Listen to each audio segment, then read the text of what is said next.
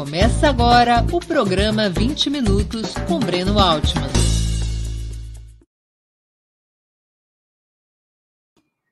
Bom dia! Hoje é 11 de outubro de 2021. Terei a honra de entrevistar Rudá Hit, renomado cientista político de nosso país. Formado pela PUC de São Paulo, com mestrado e doutorado pela Unicamp, Hit atualmente é presidente do Instituto Cultiva de Minas Gerais, além de consultor de diversas entidades vinculadas ao setor educacional. Também é autor de diversos livros, entre esses Lulismo, pela editora Contraponto, e Nas Ruas, a nova política que emergiu em junho de 2013, da editora Letramento. Antes de começar a conversa, gostaria de pedir que façam uma assinatura solidária de Ópera Mundi em nosso site ou se tornem membros pagantes de nosso canal no YouTube. A imprensa independente Ópera Mundi precisam da sua ajuda para se sustentar e se desenvolver. Também peço que curtam e compartilhem esse vídeo, além de ativarem o sininho do canal.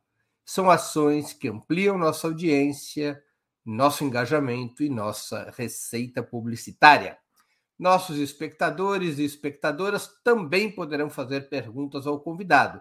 Basta escrever as questões nas áreas de bate-papo das plataformas a quem as fizer no canal de Opera Mundi no YouTube. Peço que contribuam com o super chat ou o super sticker. Outra forma de contribuir é através do Pix. Nossa chave é apoie@operamundi.com.br. A razão social do Opera Mundi é última instância editorial limitada.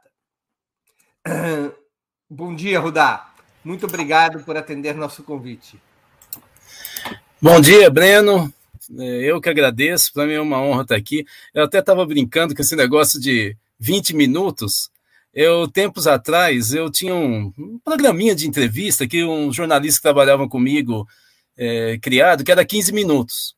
Mas o problema é que eu sou um tagarela, como você está vendo, que o jornalista fala, vou dar 15 minutos, eu estou editando, mas não está dando. Aí, conclusão, ficou 15 minutos, só que não, porque eu, eu nunca cumpri os 15 é, minutos. É como aqui, é um, é um número quântico. O Rudá, você é atleticano ou cruzeirense? Eu sou corintiano, sou corintiano, eu sou paulista. Eu ah. tô em. Então aqui, assim, não tem jeito. Corintiano, você sabe, carrega junto Corinthians, tudo quanto é lugar, né? Rudá, vamos aqui começar. Você acha que pode ser superada até as eleições de 2022 como principal vetor da situação política a contraposição entre oposição de esquerda, liderada por Lula e o PT, e a extrema-direita, representada por Bolsonaro, ou essa contraposição veio para ficar? Eu acho que veio para ficar, inclusive para 2023. Né? Eu odeio, para quem me acompanha sabe disso, fazer previsão, porque eu sou cientista. Cientista não prevê, quem prevê é cartomante. Né? Mas o, o, a gente pode trabalhar com cenários, que é no plural, a partir de indicadores, de tendências. E, aliás, quem falou isso foi o Marx. Né? E aí você projeta possibilidades. Né? E você tem que ser sempre muito cuidadoso, porque uma possibilidade, uma tendência, ela pode não amadurecer. Né? É, então, é, é, um pouco. Você vê no 18 Brumário do, do, de Luiz Bonaparte como que o Marx trabalha com os indicadores, os conceitos, e ele vai construindo várias possibilidades de tal maneira que quando ele chega no final, ele não, não dá para dizer que ele fez uma previsão que o Mitterrand ia ganhar, né? Então, é, é, é todo uma, uma, um cuidado. Mas a, se a eleição fosse hoje, nós, em primeiro, teríamos o Lula eleito presidente. E uh, o que me deixa, então, muito preocupado e muito atento é o que, que um Bolsonaro derrotado deve fazer a partir daí. Pelas tentativas né, que ele está fazendo, por exemplo, no Telegram, que ele tem agora um milhão de seguidores, né, é, ele está se preparando para a derrota, inclusive, eu tenho a impressão. E ele, então, está se preparando para ser o líder da oposição a um possível governo Lula. Eu imagino que está no campo de cenários que ele está montando, por mais irritado que ele fique com ele, É, e eu tenho a impressão também que ele está preparando o Eduardo Bolsonaro para ser, é, digamos, o sucessor, do herdeiro dele. Né? Ora, se acontecer isso, ele vai tentar fazer uma confusão no Brasil a partir de 2023. E essas alianças do Lula é, podem criar problemas para ele, dependendo da forma como ele administrar, porque ele vai estar tá dormindo com o inimigo, né? Ou seja, é o que eu sempre digo, o problema para mim não é 2022, é 2023, e eu acho que a polarização está dada, e talvez, se a gente gostar do Ciro, nós temos que já reservar um hotel em Paris para ele. Rudá, como é que você explicaria o fracasso das forças que compõe a terceira via, especialmente a oposição de direita, em construir uma alternativa com viabilidade política eleitoral. As forças da oposição de direita, especialmente o PSDB, o DEM, o MDB, têm a seu lado recursos financeiros, apoio de grande parte da mídia, partidos nacionalmente enraizados, mas são incapazes hoje de construir uma alternativa com viabilidade. Por que você acha que isso acontece? Vixe, a resposta vai ser complicada. Bom, primeiro lugar é o seguinte: o Brasil é o 12 PIB do mundo, portanto, nós somos um país rico, em 200 desse planeta, mas nós somos, somos o sétimo país em desigualdade social, segundo a ONU. Ora, uma coisa é você ter uma desigualdade social muito grande num país pobre, e a outra coisa é você ter uma desigualdade vexatória num país rico. Isso significa que eu saio na rua e vejo uma criança é, tentando comer algo do lixo, passando do lado uma babá com a criança na mesma idade comendo três caixas de danoninho. Então, então assim, é, essa desigualdade faz com que é, acaba gerando duas situações hoje na, na grande massa popular brasileira. Uma é um profundo sentimento é, de ressentimento, de frustração, porque a pessoa que é muito pobre sabe que ele não é tão, tão mais burro é, a ponto de não ter um helicóptero como o outro cara que vai para o trabalho de helicóptero. Ele sabe que ele não é assim tão mais indolente, ele é tão mais errado. Ele, ele sabe que ele não é um erro. Mas então, porque é uma diferença, tudo bem, mas uma desigualdade tão profunda. Isso significa o quê? A massa do eleitorado brasileiro, numa situação normal de temperatura e pressão, ela vota no antissistêmico. E antissistêmico é Lula ou Bolsonaro. A terceira via é elite. Liberal no Brasil é elite, é escárnio contra pobre. Liberal é, é dandy no Brasil. Qualquer liberal é dandy. Ciro Gomes, é, é, Moro. Bom, Moro é extrema-direita, né? Eles são dandies. Então, o eleitor não tem nenhuma empatia com esse pessoal. Nenhuma. Agora, com Lula e com o Bolsonaro, tem. Né, é por isso que a terceira via não, não, não vai pegar. O Lula, ainda por cima, piora a situação porque ele deu uma guinada para a direita. Então, assim, o Lula hoje é o candidato do centro. Eu não estou falando nem o que ele pensa, porque, como eu disse, eu não sou cartomante, mas é, eu estou falando com o que ele projeta a imagem dele hoje. Ele não deixa de ir nas manifestações do Fora Bolsonaro à toa ele está construindo uma imagem que está destruindo a terceira via na prática. Né? Eu hoje é, fiz uma análise, é, inclusive no canal do, do, Instituto Cultiva, sobre os últimos dados da Vox Populi sobre o voto do, do evangélico. Né? Você vê que está despregando. Agora, sabe o que eu acho mais interessante nesses dados? É que o evangélico não tem problema nenhum com Lula. Ele tem problema com o PT. Então, você percebe que o Lula está construindo a terceira via, inclusive engolindo grande parte dos evangélicos, a maioria já está com Lula, né, dos evangélicos no Brasil. Eu, eu acho que essa é a tese principal. Né? Sobre a última questão, aqui eu, sei que eu estou me delongando demais, mas é que por isso que eu falei que vai ser complicado. Não, fique à vontade.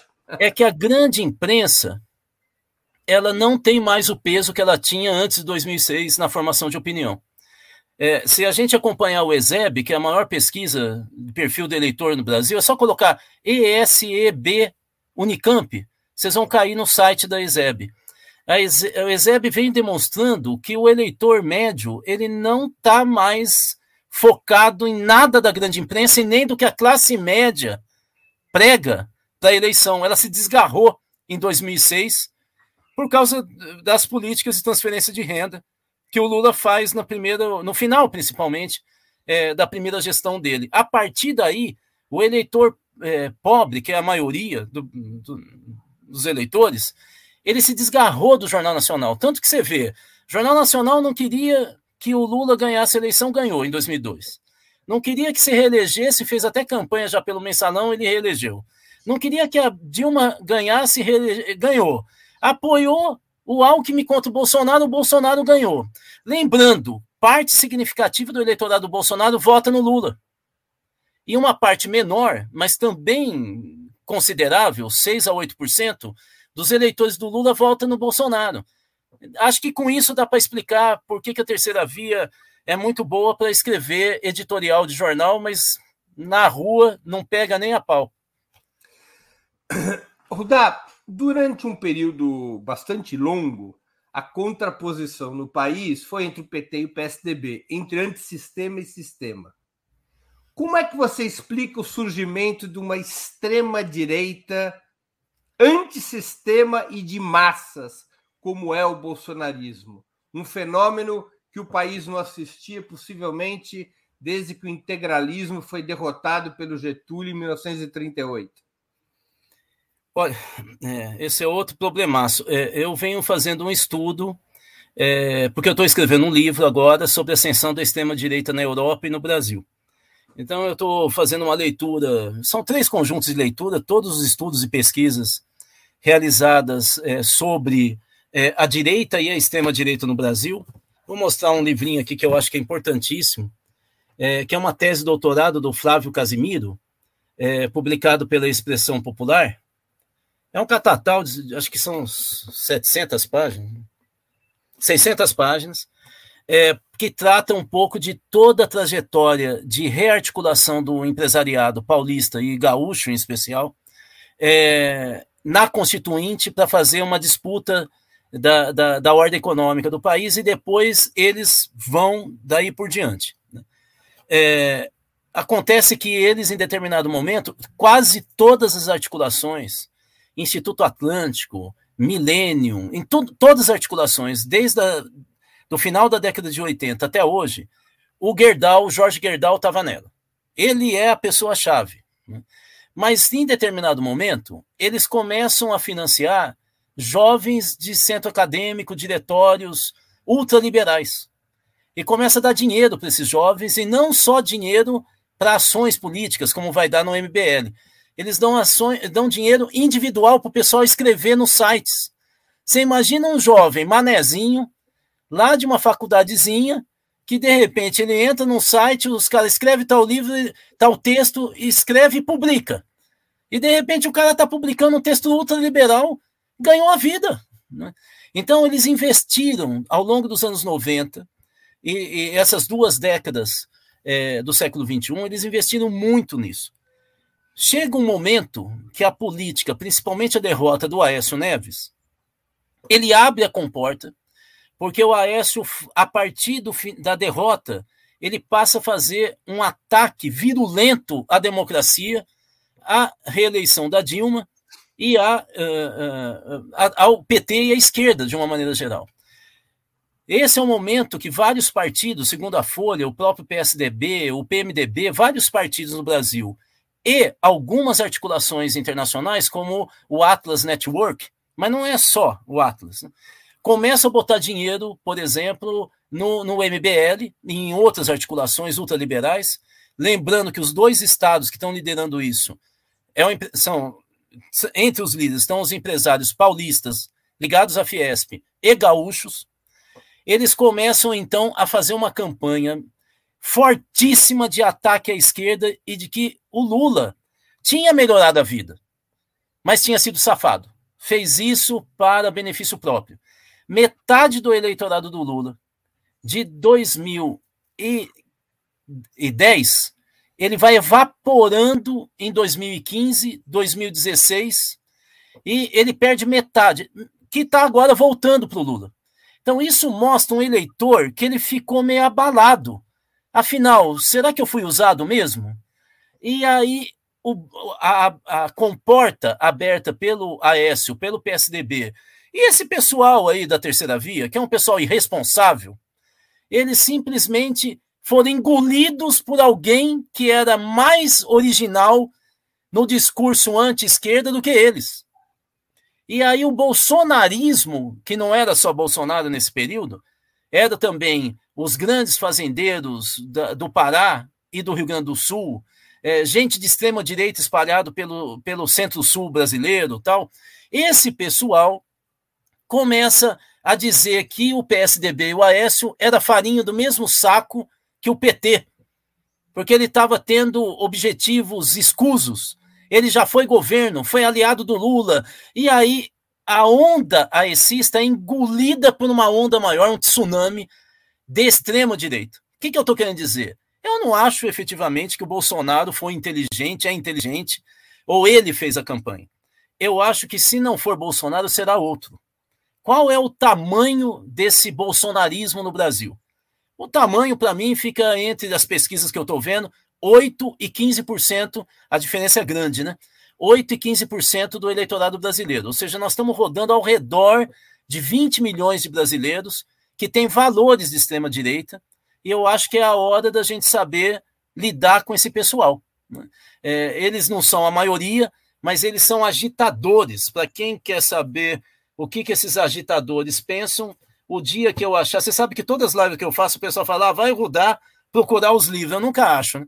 Mas tem um livro importantíssimo é, chamado Engenheiros do Caos, em que eles mostram como que a engenharia de quem elaborou aquele uso de, de algoritmo, aquelas coisas, então, como é que eles elaboram a ideia de alimentar um grupo fanático pequeno para poder é, submeter a maioria mais racional e estável a uma dúvida cruel se afinal os fanáticos não estão certos. Então, há toda uma lógica histórica que, como você vê, eu acho que não tem nada a ver com 2013. Absolutamente nada.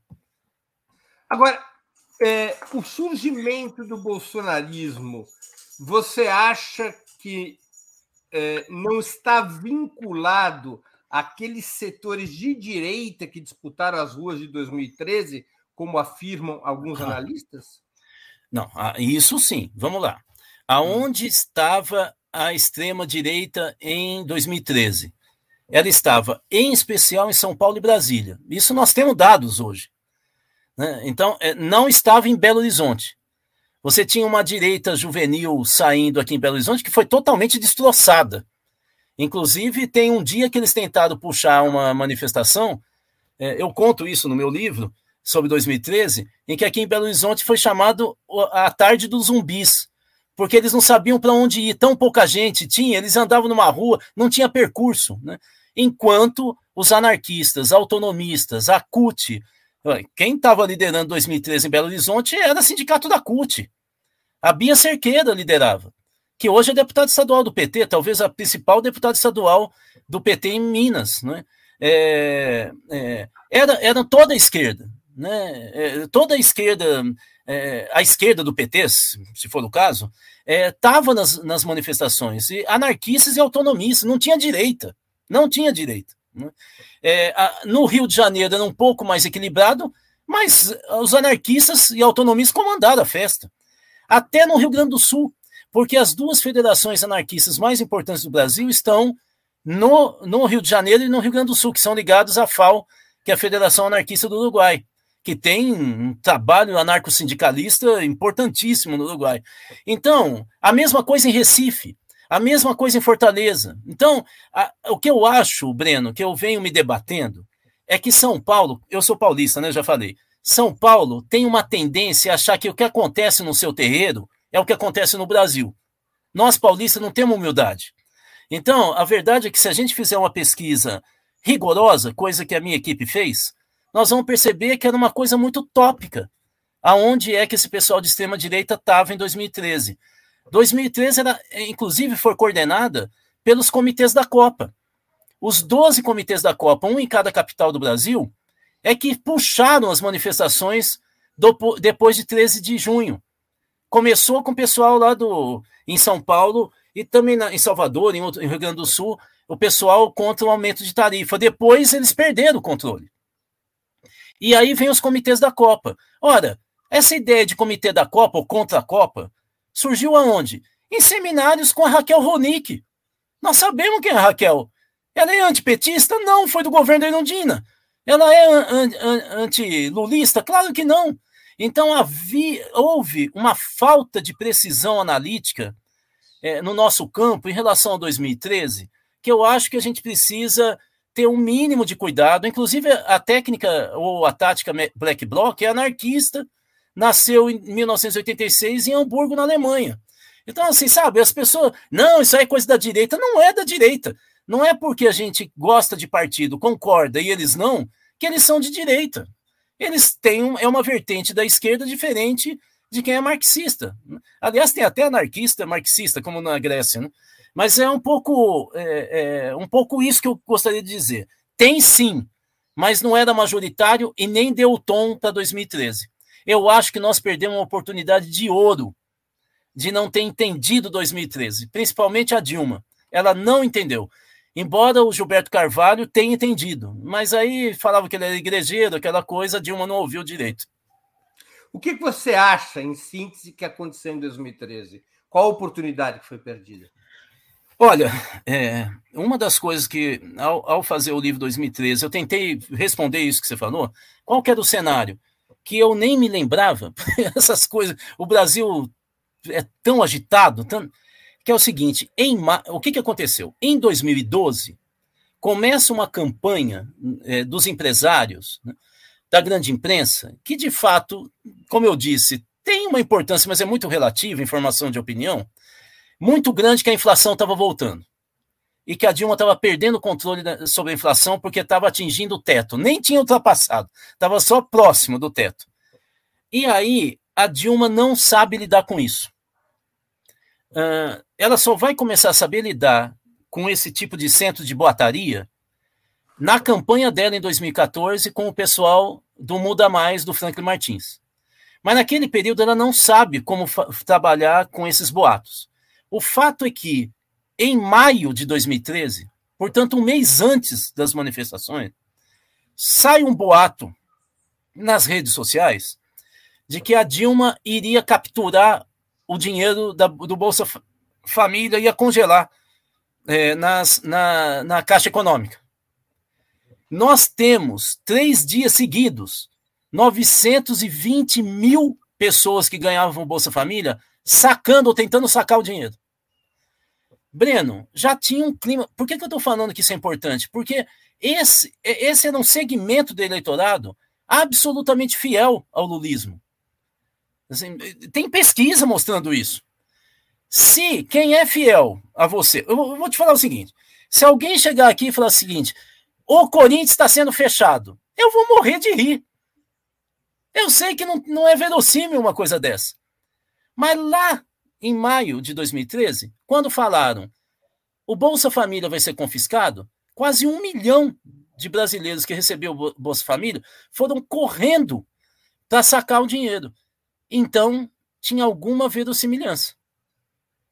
É isso que eu estou querendo dizer. Havia um clima de que o governo Dilma já estava começando a tropeçar. Não é que era uma porcaria, mas estava começando a tropeçar. Há várias teses para falar por que, que eram jovens. Né? Primeiro, porque era uma expressão de movimentos que teve ao longo do século, que vai dar na Primavera Árabe, tinha dado no movimento eh, dos espanhóis em 2011, tinha dado na, na Revolução das Panelas na Islândia em 2008, 2009. Mas se a gente quiser ir lá para trás, o, o século é inaugurado em na Argentina com os piqueteiros e as assembleias populares que vão derrubar o de la Rua.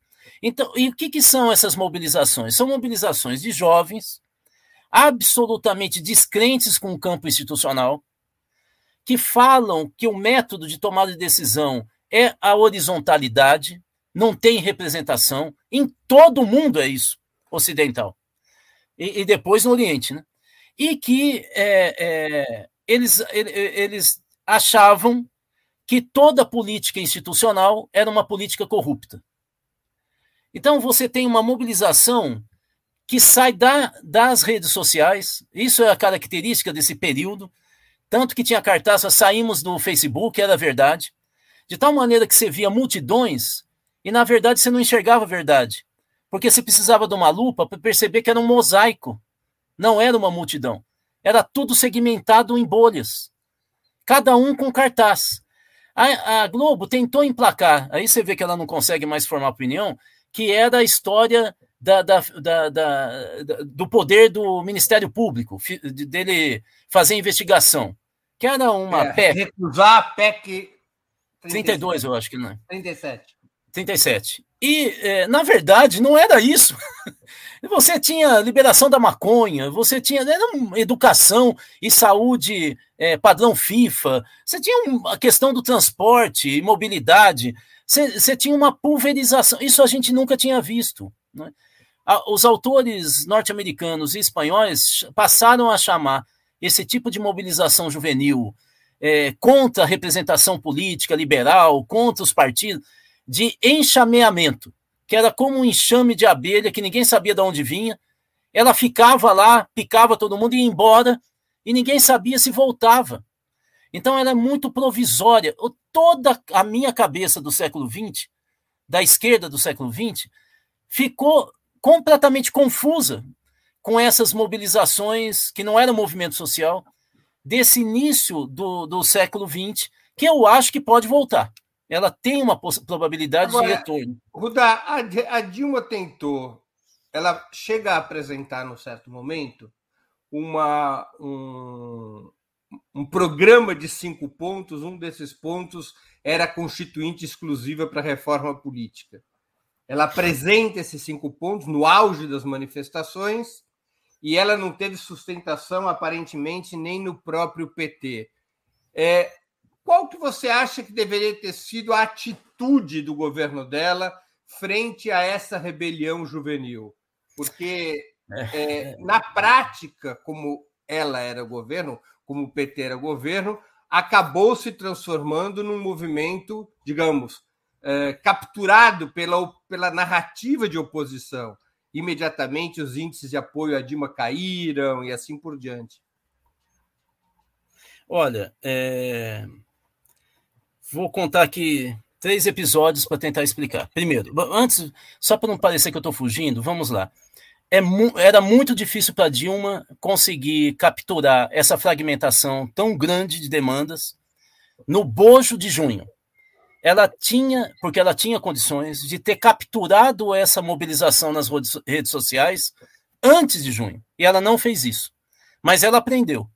Tanto que volto a falar do Franklin Martins, eu acho que é o nome mais importante para 2022, é o Franklin, por isso que o Lula já chamou ele para coordenar todas as redes sociais do Lula, porque a partir da equipe do Muda Mais, o Franklin Martins começou a monitorar a frequência de ataques e fake news na, nas redes sociais. Né? Então, isso a Dilma tinha que ter feito antes, ela ficava só é, é, com os registros é, impressos. Né? É, ela ainda não tinha uma leitura do que estava acontecendo nas redes sociais. Bom, dito isso, eu quero citar três exemplos. Primeiro, eu sou convidado em 2014, em meados de 2014, eu não lembro se era maio ou junho, é, para fazer uma análise conjuntura para a CNBB. Aí, lá em Brasília. Aí eu vou para Brasília, a hora que eu entro na sala, eu vejo todos os grandes movimentos sociais e articulações e redes nacionais do Brasil. Eu levei um susto, porque eu achei que eu ia falar para bispo, né? E de repente eu estou falando com o MST, as duas campanhas pela reforma política que nós tínhamos na época, o, aí tinha as pastorais, CIMI, Pastoral da Terra, a Marcha das Margaridas e daí por diante. Aí, assim, eu ia fazer uma leitura crítica do governo Dilma, mas aí eu fiz até meio pianinho, porque eu falei, eu vou ser destroçado aqui, já olhando qual que era a saída para eu sair correndo, né? E aí o que acontece? A CNBB abre, antes de fazer a leitura, uh, o contraponto comigo, abre para os convidados. E aí eu vi todos os grandes movimentos sociais e articulações de esquerda que a gente tinha no Brasil, não partidárias, algumas partidárias, mas não totalmente, atacar Dilma com muito mais vigor do que eu. O resumo era o seguinte: nós não vamos deixar o Aécio ganhar, mas a gente sabe que a Dilma vai para a direita. Isso era maio ou junho de 2014. Parecia que eles estavam prevendo que ela ia chamar o Joaquim Levy. Então, assim, havia um clima nos movimentos sociais de que a Dilma era direita. A CNBB fala para mim: olha, Rudá, a Dilma não, não nos atende há um ano. Ela não nos atende, ela simplesmente governa sozinha. Eu ouvia isso de ministro da Dilma, que eram amigos meus. Falavam isso.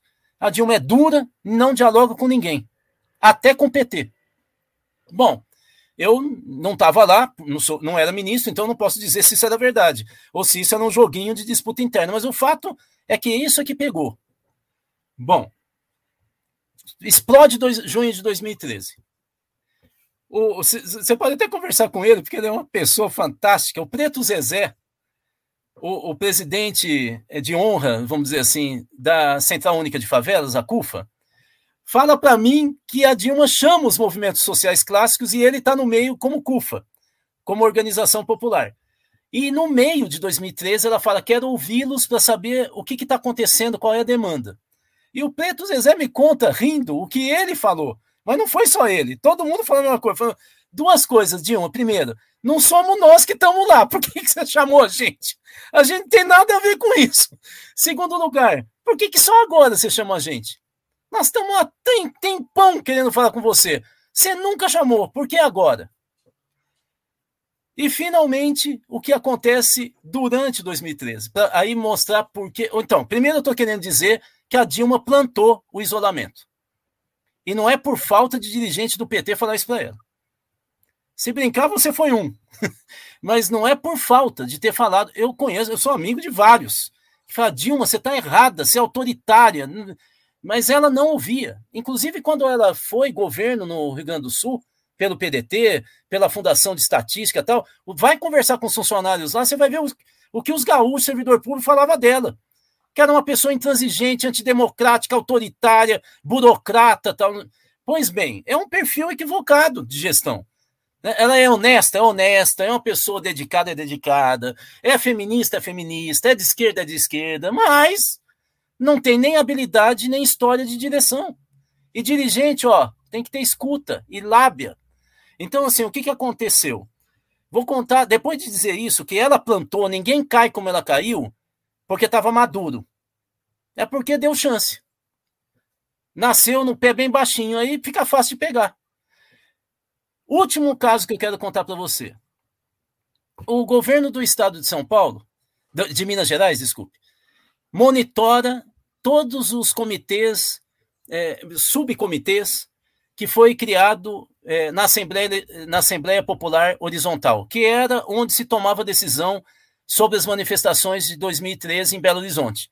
Ficava embaixo de um viaduto, 1.500 a 2.000 jovens instalaram essa Assembleia Permanente Horizontal, é, é, é Popular Horizontal, e tomava decisão sobre palavra de ordem, para onde que ia, tudo, tudo aberto, embaixo do viaduto, todo mundo tirava foto, filmava. Tal.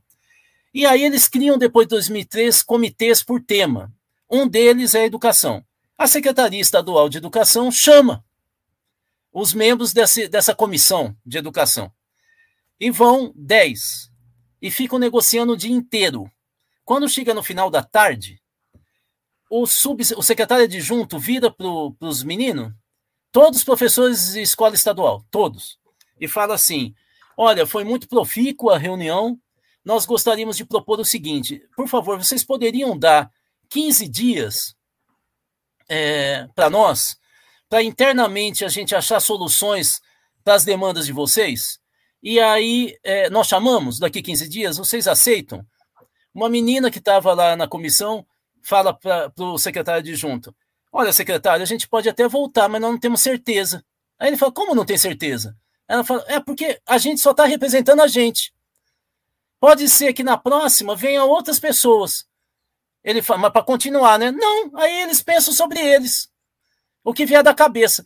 Esse secretário adjunto levanta e dá um maior chilique na frente. Vocês estão pensando que nós estamos brincando aqui? Isso aqui é Estado. Vocês têm que levar a sério, não sei o que.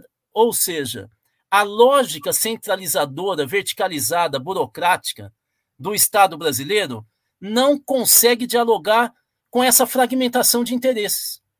O que a gente tem que começar a ficar atento. a própria esquerda e o próprio PT sofreram de uma certa esta, estadolocracia. Estado. É, o que eu, o que eu acho. O que eu estou tentando fazer é uma análise mais sociológica, ou seja, as formas de mobilização e contato que o PT tinha com os movimentos sociais desde a década de 80 mudaram, tanto no PT quanto na base. Você não tem movimento social, com exceção, talvez, com muita forçação de barra, movimento ambientalista e LGBTQI. Você não tem movimento social no século XXI. O que você tem é mobilização, é tópico.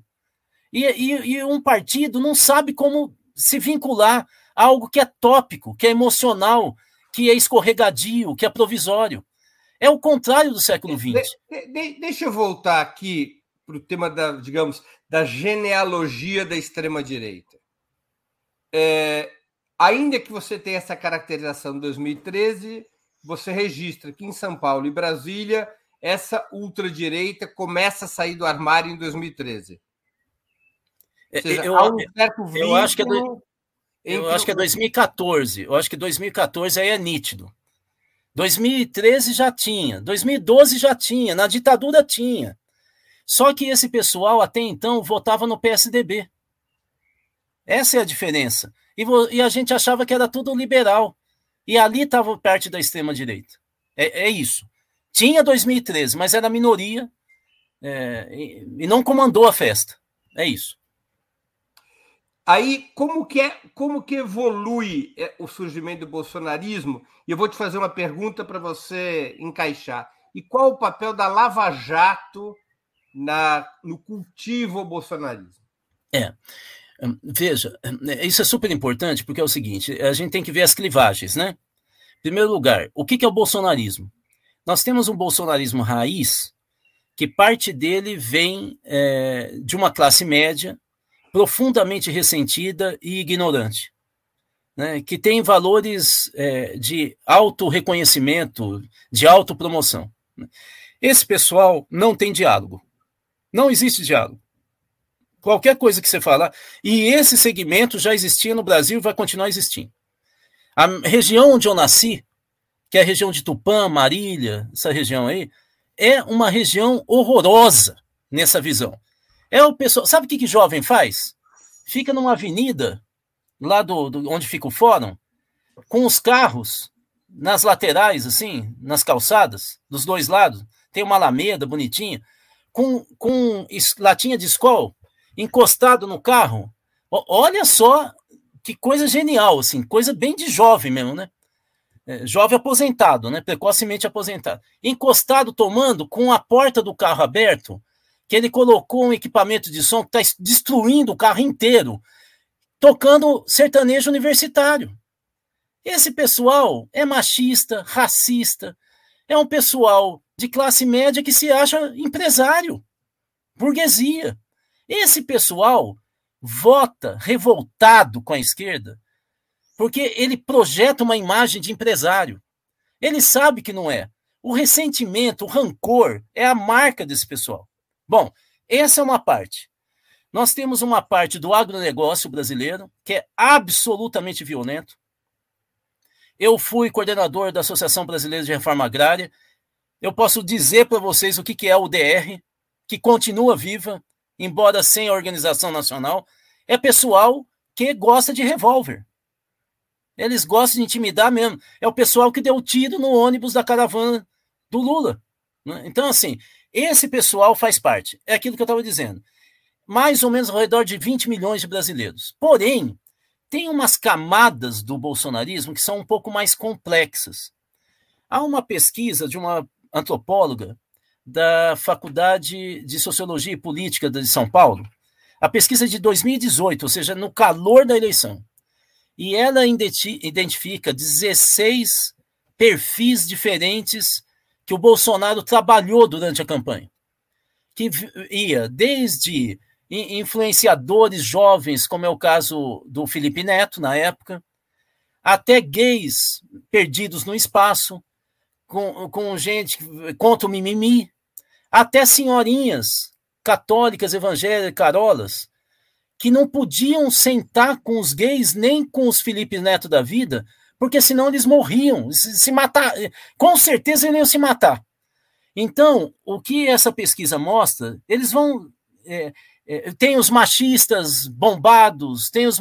Ela identifica 16 grupos que são trabalhados na campanha do Bolsonaro e que vão consolidando uma estrutura de poder interno e que não se unificavam. Aliás, isso é o que está naquele livro Engenheiro do, Engenheiros do Caos, que eles propõem os elaboradores da direita, da extrema-direita, do século XXI, trabalhar de maneira segmentada e sempre vinculado a um discurso maluco e irracional, porque tem que botar adrenalina nesse pessoal para eles atacarem a maioria. Então, há toda uma lógica que vai sendo forjada, que eu só estou tentando aqui, Breno, ter, assim, sugerir, né, porque nós vamos ter que pesquisar muito ainda, uma distinção entre o período, digamos, romântico de organização do empresariado, que vai mais ou menos de 94, 95, 1995, até mais ou menos 2014, da fase eminentemente de extrema direita, discurso de extrema direita, que o ápice é 2015. Inclusive tem pesquisa da Vox Populi, eu pedi para o pessoal da Vox Populi fazer montar para mim uma tabela com série histórica. O ápice do discurso de extrema direita, de manifestações é vai ser 2015. Em 2016, o segundo semestre, a, os, os, sindicalistas já, com o Temer, já colocam mais gente na rua. Em 2017, nós temos a maior greve geral que o Brasil já teve, da esquerda, que é abril de 2017. Isso aí parece que apaga da memória quando fica falando que 2013 né, tem um movimento. Né? Eu estou querendo dizer que o Bolsonaro, de uma certa maneira, o bolsonarismo já está em queda quando elege o Bolsonaro. Por isso a Lava Jato. A Lava Jato tem um papel fundamental porque ela reconstitui uh, uh, um cenário né, um, para o, o Lula cair fora e mesmo não tendo uma total confiança nesse Bolsonaro, ele parece um cara mais antissistema, sistêmico do que o Alckmin, que é sorvete de chuchu. Então, é, o Bolsonaro, ele tanto que ele só consegue consolidar de fato depois da facada. Com a facada e fake news é que ele consegue sair dos 18% e vai para os 26%, aí ele cresce. Né? Então tem toda uma, uma lógica, uma dinâmica interna. A Lava Jato teve uma importância vital porque vital. Ela, ela incorporou um discurso, digamos, anticorrupção que se voltou contra o PT e também, do ponto de vista prático, ela prendeu e retirou os direitos eleitorais do Lula. Isso. Quem a Lava Jato conseguiu recrutar para o bloco bolsonarista, se era é, uma, algo pensado ou foi uma consequência, isso pouco me importa, está agora voltando para o Lula. É uma parcela que não é não é uma, uma não é, é, é, não é bolsonarismo raiz, entende? É meio Nutella. Então eles estão voltando agora para o Lula e, e, nós vamos ter a partir de agora uma queda da popularidade do Bolsonaro cada vez menor, porque está chegando naquele núcleo duro que eu citei, então vai ficar mais difícil de romper. Mas é possível eu, que o Lula. Deixa eu passar então para um outro assunto, depois dessa sua análise. Frente a essa polarização entre a oposição de esquerda e o bolsonarismo, há um importante debate sobre a tática que deveria ser seguida pela esquerda. Alguns acham que o PT e Lula, mais uma vez, deveriam caminhar ao centro, como em 2002, até mesmo para ter chance de vencer no primeiro turno e construir uma coalizão que dê estabilidade ao governo. Indo ao centro, o Lula, inclusive, poderia inviabilizar de vez a terceira via. Outros defendem que o correto seria reforçar a identidade programática de esquerda estabelecer uma aliança orgânica desses partidos progressistas, apostando fortemente na mobilização popular, como ocorreu na campanha de 89. Qual a tua opinião entre esses dois pontos de discussão sobre a tática da esquerda? Bom, é o é, título do nosso programa. É, é, a esquerda então, deve então, moderar ou radicalizar? Tá, então, olha, tem duas formas de eu. Dependendo do, do perfil de estratégia eleitoral e política que eu me colocar, eu vou citar dois, eu vou dar uma resposta. Eu, eu posso pensar o jogo eleitoral como jogo de dama. Aliás, falando isso, o pessoal de dama vai me bater, mas como jogo de dama. Ou seja, eu fico pensando na jogada meio linearmente. Se for assim, o Lula tem que ir para a direita e nós temos que bater palma. Mas eu posso pensar como xadrez. Se eu pensar como xadrez, o, a estratégia é mais complexa, porque eu tenho que jo jogar a minha peça pensando em como que o adversário vai receber essa jogada. Mas dizem que o melhor jogador é aquele que pensa 10 jogadas à frente, ou seja, ele vai estabelecendo, imagina a ramificação, né? As possibilidades aqui vai dar aqui, mas se for essa, vai dar.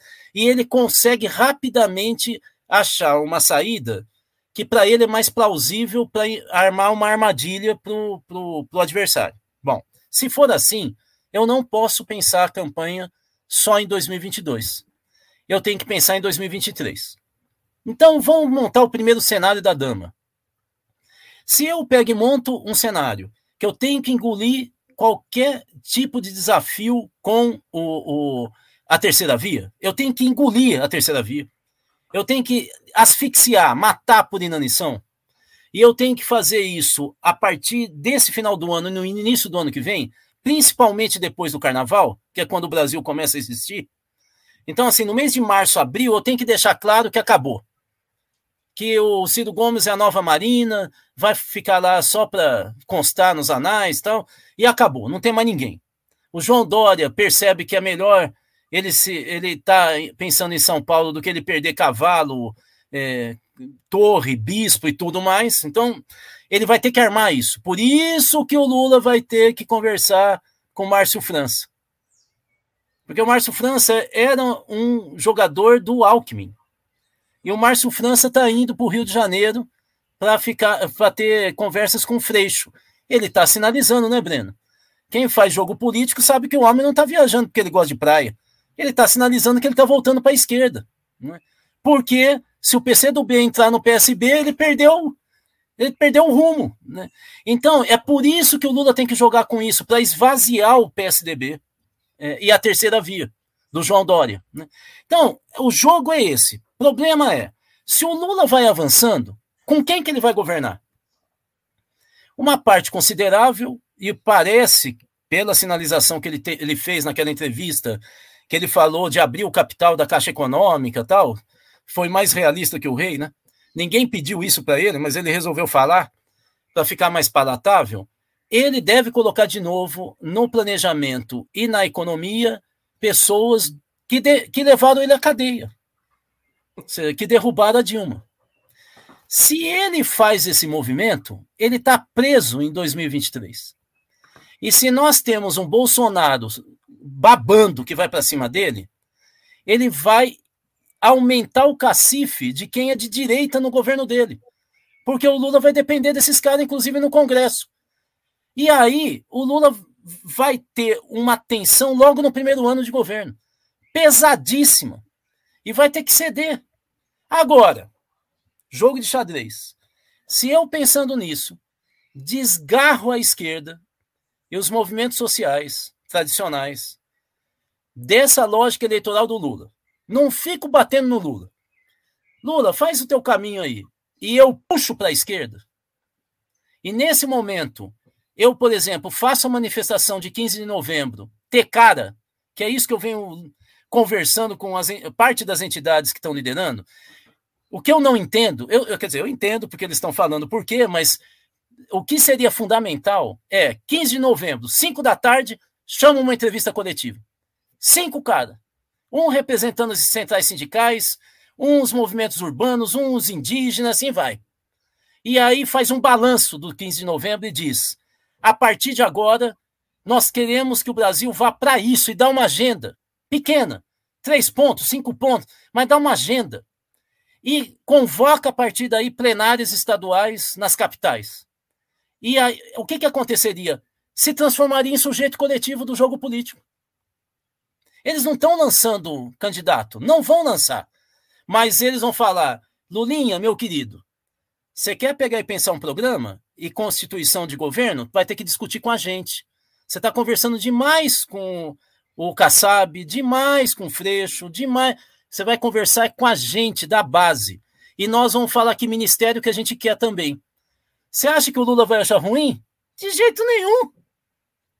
O Lula vai ter mais mais mobilidade para negociar, inclusive com a direita. Então, Breno, quem está errando somos nós de esquerda, que estamos querendo entrar na festa da direita para tomar mais champanhe. Ué, compra um Guaraná. Não chama champanhe, não chamava.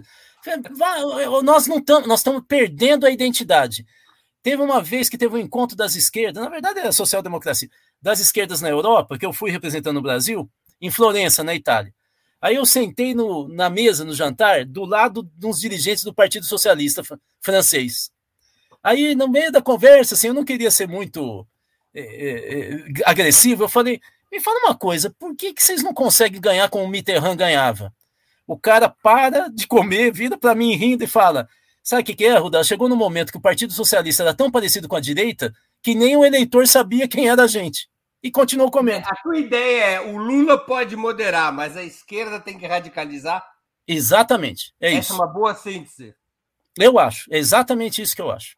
E é isso que eu estou tentando articular, convencer. Eh, eh, são os meus dias aqui. Na minha área principal, que é a educação e sindical, eu venho conversando com muita a gente. A esquerda deve radicalizar e ter uma relativa autonomia em relação ao próprio Lula. Exatamente, sem ser oposição ao Lula. Sabe por quê?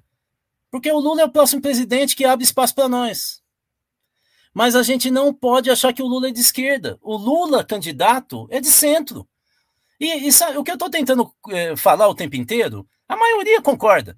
Gente, não tem problema o Lula ser de centro, não, nós não estamos chegando à mão, à mãe dele. O problema é a gente de ficar aceitando isso. Mas não tem, não tem que ficar atacando o Lula. O, Lula tá, tá, o cara vai ganhar a eleição, pô. Ele vai ganhar, ele tá jogando certinho. Até foto da coxa dele tá, tá, tá dando o ibope. O cara não erra uma, ele fica quieto. Não vai manifestação, todo mundo fala do Lula. Até o, o Ciro Gomes já, ele já pisou em tanta casca de banana que o Lula jogou no chão, que eu tenho a impressão que o, o Ciro Gomes não consegue mais ficar em pé. Então, assim, o cara tá jogando, tá jogando legal. Nós não temos que encher o saco do Lula. Nós temos que falar qual é o nosso papel em 2023, porque senão não vai dar depois para a gente chorar as pitangas quando a, a extrema-direita brasileira tentar venezuelar o Brasil. É, venezu, venezuelização não é na, não tem nada a ver com chavismo. É a extrema-direita fazendo bagunça na rua o tempo inteiro para atacar a esquerda e começar a ter gente morta, manifestação violenta, tal, para desestabilizar o governo. Nós temos que ser o para-choque de 2023. E é agora. E para ser para-choque, nós temos que estar no governo. Pelo amor de Deus, não eu. Eu não. Vou fazer 59 anos, tem netinho, porque senão vão falar, o Rudá está fazendo campanha. Eu estou fora. Tem que ser gente como o Preto Zezé, como sindicalistas, como a esquerda do PT. Tem que... Nós temos que ter gente de esquerda no governo. Até para o Lula falar para um cara de direita, bicho, se eu fizer isso que você está pedindo, esse ministro aqui vai me comer a orelha. É, é, isso que nós temos que. Esse, esse tempero de 2023 que nós não estamos discutindo. Eu acho, às vezes, por causa de idolatria, mas eu acho, às vezes, que é bem folga mesmo, nossa, preguiça. Vamos lá. Pessoal, então vamos seguir com a entrevista com o Rudá. Eu quero pedir para que todos contribuam com super chat, super sticker ou através do Pix. A nossa chave no Pix é apoie.operamundi.com.br. É, vocês estão gostando da entrevista do Rudá que eu estou vendo. Agora, esse trabalho jornalístico que o Opera Mundi faz, é, acreditem, custa recursos profissionais que têm que ser pagos, é, equipamentos e aluguéis e uma série de despesas. E a gente tem que fazer esse trabalho crescer, chegar cada vez mais gente. Isso precisa de recursos. E os recursos da imprensa independente, do Opera Mundi, vêm da colaboração de quem está nos assistindo. Então, eu vou pedir encarecidamente para aqueles que puderem, não, não importa se é um valor pequeno, façam super chats, façam super sticker, contribuam através do Pix, repito a chave apoia@operamundi.com.br, façam uma assinatura solidária do Opera Mundi em nosso site ou tornem-se membros pagantes de nosso canal no YouTube. São muitas as formas de colaboração. O que importa é vocês contribuírem e pedirem para os amigos, para os parentes, para os companheiros, para as companheiras contribuírem. Isso que permite a sustentação do Opera Mundi e seu desenvolvimento. Rudá, vamos pular para um outro assunto. Você acha que um eventual terceiro governo de Lula teria condições de reproduzir com sucesso a mesma estratégia conduzida pelos governos petistas anteriores? Simplificando, colocar mais arroz feijão no prato do pobre sem mexer no uísque do rico? Bom, primeiro, o Lula não tem mais a base política que ele tinha. Né? O que o Lula vai fazer? Vamos só lembrar: o Lula muda a posição dele em 2005. Ele tinha perdido o Frei Beto, toda a igreja progressista sai do governo dele, numa briga, em primeiro lugar, com o, o Palocci, né, que foi o demônio. É engraçado, na época ele era uma beleza. Assim, agora estão sabendo que ele era, né? Mas o fato básico é, é toda a direita né, empresarial está ligada ao Palocci naquele período. O, o, o, governo Lula vai perdendo espaço e em 2005 começa o ataque do que vai se chamar mensalão. Né? E o alvo no início era o Zé Dirceu. Bem nítido.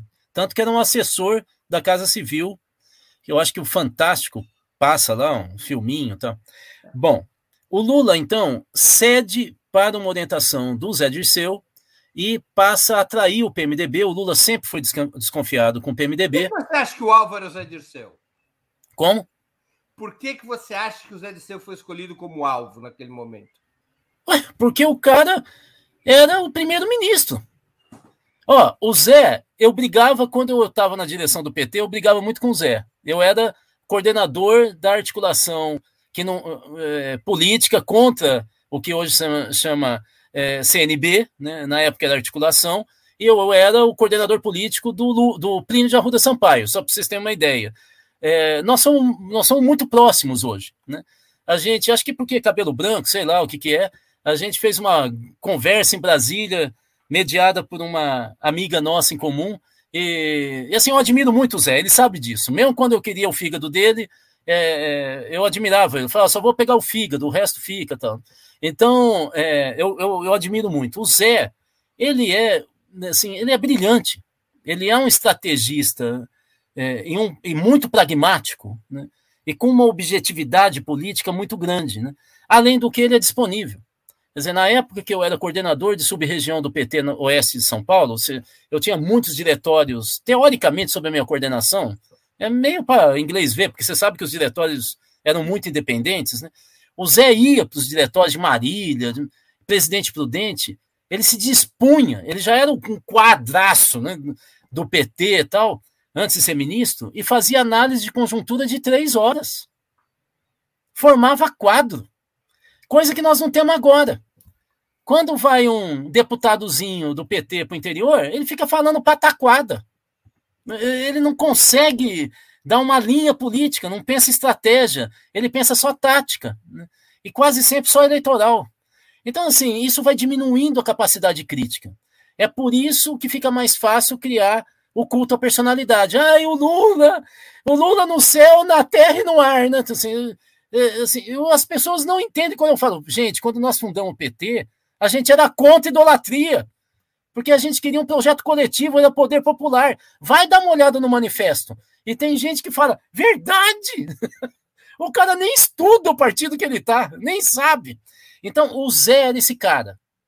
O Zé era, inclusive na época que ele é ministro, ele já era o dono da burocracia partidária. Quer dizer, toda a burocracia, os cargos de secretaria, é, é, grande parte das presidências estaduais, das capitais, estavam com o Zé, porque ele ajudou a montar como secretário-geral nacional. Então o Lula, às vezes torcia o nariz, mas sabia que tinha que ouvir o Zé. É um cara com uma formação política importantíssima. Né? Então, assim, o, o, nesse momento, o Lula muda a lógica de 2005 a 2010, é quando o Lula se torna o estadista que a gente sabe que ele é e não só um habilidoso político, mas um estadista.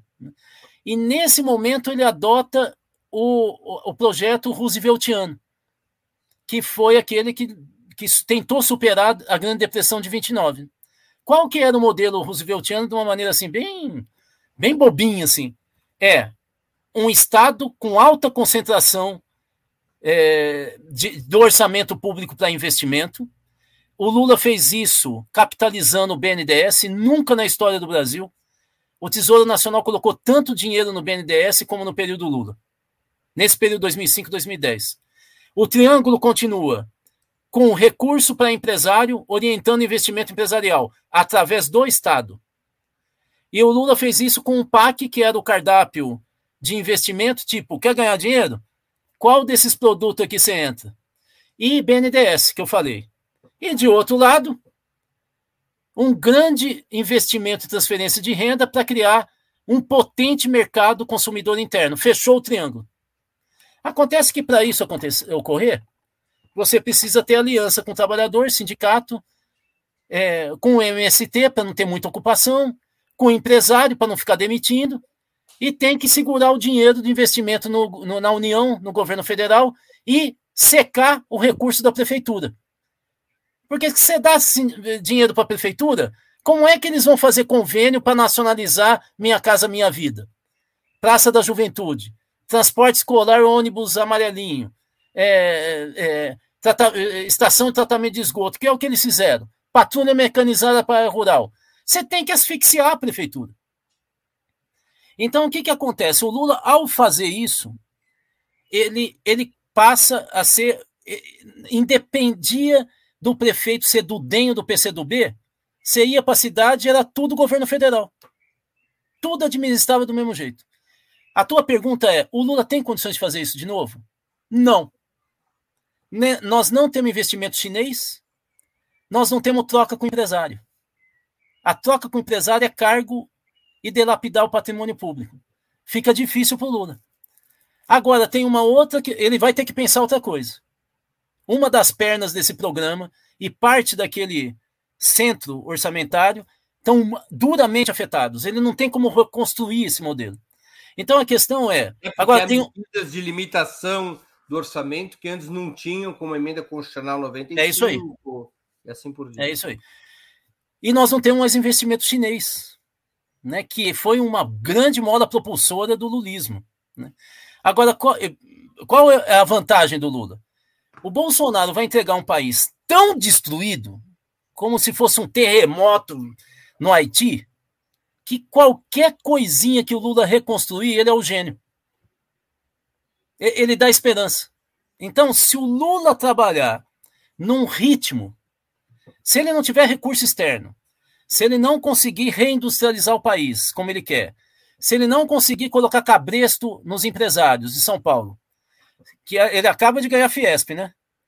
O filho do Zé Alencar agora vai ser o novo presidente da Fiesp. Acho que já deu para entender, né? Como o lulismo joga, né? Mas se ele não conseguir prender esse pessoal com cabresto, agronegócio tal, pelo menos se ele avançar na área social, reconstruindo algumas peças que o Bolsonaro destruiu, só a reconstrução, mesmo que pela metade, já vai dar uma expectativa para a esquerda, para os movimentos populares, para as igrejas é, e para os pobres da favela, que moram na favela, quilombolas, indígenas, é um, um respiro. Oi, Pisolato. Oh, esse aí, ó, é um dos caras que a gente precisa o tempo inteiro bater palma para ele. Nós falhamos no apoio a ele, falhamos como coletivo. Nós falhamos. Abração, Pisolato. Bom, então, voltando. É, se o Lula fizer qualquer coisinha nesse sentido, ele já ganha fôlego. E talvez, como ele é muito hábil, com esse fôlego, ele consegue colocar a arma na cabeça do empresariado. Então vai ter que ser uma, um jogo é, muito bem pensado, passo a passo, e para mim o decisivo é 2023. Se o Bolsonaro conseguir abalar o Brasil, vai ser difícil o Lula segurar daí por diante, porque ele vai chamar para briga. Deixa eu te fazer uma pergunta. Há uma contradição é, bastante clara, se a gente olhar para a história do país da América Latina, e uma contradição que vem se aprofundando entre o capitalismo periférico e a construção de um Estado soberano de bem-estar social nesses países da periferia. Essa contradição leva historicamente a golpes de Estado, a ruptura da ordem democrática, quando a burguesia decide que não é possível aceitar a construção desse Estado soberano de bem-estar e decide, portanto, colocar abaixo eh, governos que sustentem reformas nessa direção. Quais são as opções que teria um eventual governo Lula frente a uma situação talvez inexorável de novamente ocorrer isso, como ocorreu em 2016? Quais as opções para impedir ou derrotar uma nova contra-revolução burguesa, ativa ou preventiva, como ocorreu em 2016 e em vários outros momentos da história do nosso país? Bom, uh, uh, eu vou te. Essa discussão, a Fundação Perseu Abramo, no final da gestão da presidência do Márcio Postman, abriu. Eu não sei se acompanhou, Breno. Eles formaram três núcleos e o Post me convidou para participar de um deles que tinha a ver com a relação com a sociedade civil, tal. Mas tinha um de política monetária e fiscal, tinha um outro sobre é, relações exteriores. Eram três grupos que ele montou lá. É, e de vez em quando tinha seminário, eu participei só de um presencial, o outro eu fui acompanhando, né? O resto, né? Mas eu vou até sacanear o Genuíno aqui, porque o Genuíno fazia uma leitura que eu, eu vou falar a partir dele só para dar um nome, mas que era me, meio que em determinado momento, já no final é, é, da gestão do Postman, ela meio que era hegemônica. O Genuíno dizia assim: deixa eu falar uma coisa, nós temos hoje um bloco articulado que tem uma concepção de, de administração econômica é, do Brasil que é militar empresarial, vinculada à subordinação aos Estados Unidos. E eu lembro que o Postman deu uma aula para a gente nesse dia em que ele falava: essa é a visão do Vilas Boas. Ele acha que nós é, não temos estrutura para aguentar uma crise social que ela inevitavelmente vai ocorrer. É, isso aí há dois anos atrás. Né? Ela inevitavelmente vai ocorrer é, porque não é possível ter 80% da população brasileira dependente de recurso estatal. E, e, ainda por cima dependente do mercado externo. Não, não tem nenhum país que aguenta isso. E, em segundo lugar, as Forças Armadas estão totalmente delapidadas, que, segundo a visão do Vilas Boas, que o Márcio Postman dizia, é uma, reação, uma, uma consequência da ruptura do Pacto de 37, quando o Postman falou, eu não acredito. Eu falei, o quê? 30... Você está falando Estado Novo? Falei, pois é, o que ele diz. Que lá em 37 teve um pacto empresarial militar para o desenvolvimento econômico e que foi rompido com FHC e Lula. E aí nós ficamos frágeis. Por isso que a gente não consegue nem bancar a invasão da Venezuela. E aí, o que é que o Vilas Boas então diz? Nós vamos ter que, para nos segurar na economia e na, e na defesa nacional, a subordinação de uma grande potência. E o Vilas Boas teria dito: nós temos três grandes potências hoje, a China e a Rússia, duas orientais que a gente não tem história com eles, e a terceira, Estados Unidos, que nós temos uma história de desenvolvimento de acordos com eles. Eles não são bobos. Há muito risco da gente se aliar com eles, mas é a única alternativa. O que, que o Genuíno falava quando o Postman mostra esse quadro? É, a discussão era muito mais sofisticada, porque tinha diretor do Tesouro, ex-diretor do Tesouro Nacional, gente que foi do Ministério do Trabalho. O núcleo da fundação, é, nesse, de, de, discussão da Fundação Perseu Abramo, era uma coisa impressionante de dado, de conhecimento do funcionamento do Estado. Então, é, eu ficava assim babando de ver os caras falando. Bom, o fato é que o Genuíno diz: ou a gente enfrenta esse bloco ou não tem soberania nacional. Não existe possibilidade de um projeto de soberania nacional com essa subordinação aos Estados Unidos e esse acordo militar empresarial, principalmente paulista. Nós vamos ter que dar um pau nesse pessoal. Bom, então aí eu vou explicar aqui o que eu acho que é pau na política. Pau é o seguinte, eu eu eu lutei judô. Porque eu sempre fui nanico e os meus pais achavam que eu ia apanhar o dia inteiro. Na verdade não chegou a isso, mas eu apanhava uma vez por semana, pelo menos, na escola. E aí eles me colocam no judô. E tem uma coisa que eu aprendi no judô. A primeira coisa é, judô não é ataque, é defesa. Só que é ataque também. Como é que você faz?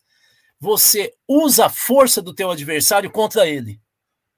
Então você cai, segura o teu adversário, cai no tatame, põe a perna, o pé no peito e faz alavanca e joga ele para o outro lado. É isso que nós vamos ter que fazer com o empresariado e depois com, com o militar. Primeiro com o empresário. Nós temos que isolar os militares da linha dura. Nós temos uma minoria nacionalista, uma maioria liberal e uma minoria forte, principalmente no exército, é, de direita, é, que se forjou lá na missão Haiti. Então, são três blocos hoje nas Forças Armadas. É, é, nós vamos ter que isolar um pouco o bloco mais radical, linha dura, mas nós vamos ter que colocar o pé no peito do, de, dos empresários e vamos ter que jogar eles sem fazer alarde. Não tem que chamar para briga de rua. Nós vamos ter que dar o abraço de urso neles, entende? Nós vamos ter que eh, ser força hegemônica. Nós vamos ter que trabalhar sem a gente romper essa unidade do bloco militar linha dura, alto empresariado paulista, a gente não consegue ter uma política soberana no Brasil. Não adianta. Eu concordo totalmente com o Genuíno.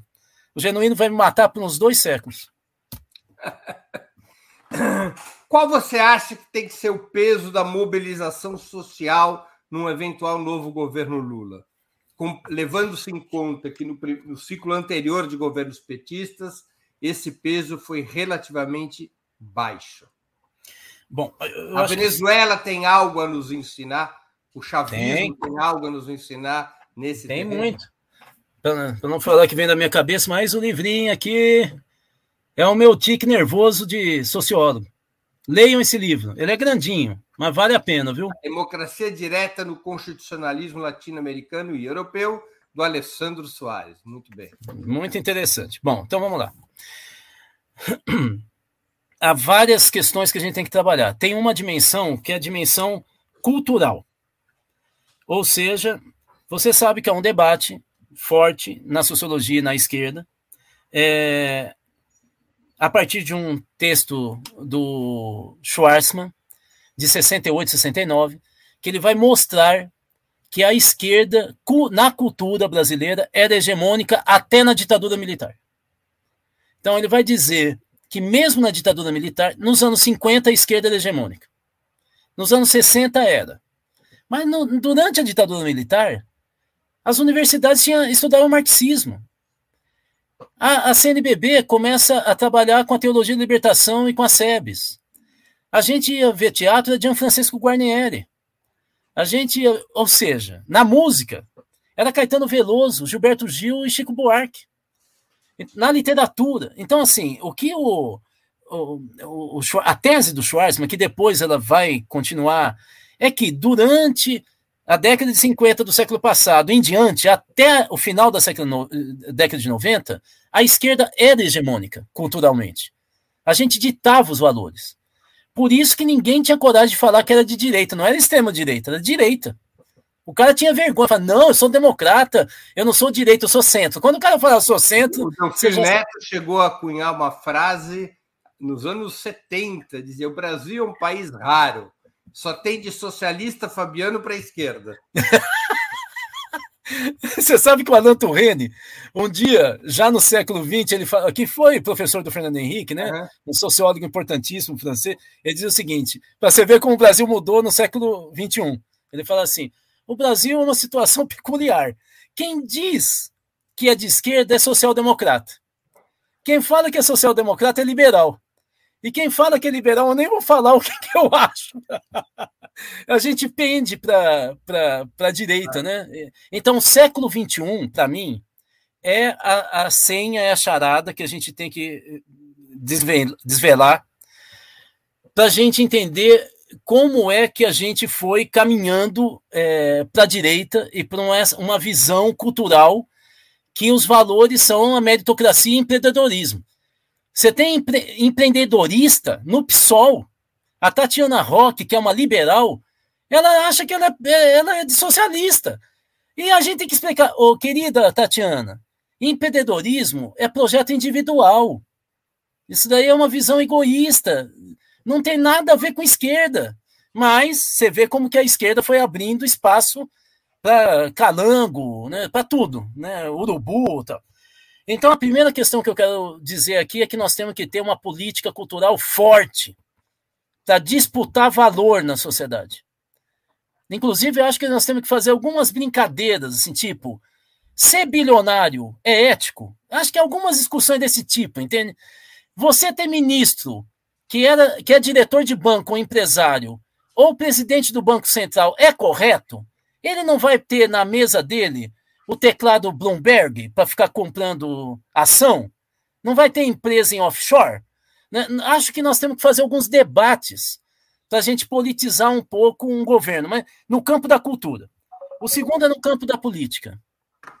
Eu acho que nós temos que ter aquilo que eu disse, independência dos movimentos sociais, sindicatos, não necessariamente totalmente em relação ao partido, mas em relação ao governo, com certeza total independência.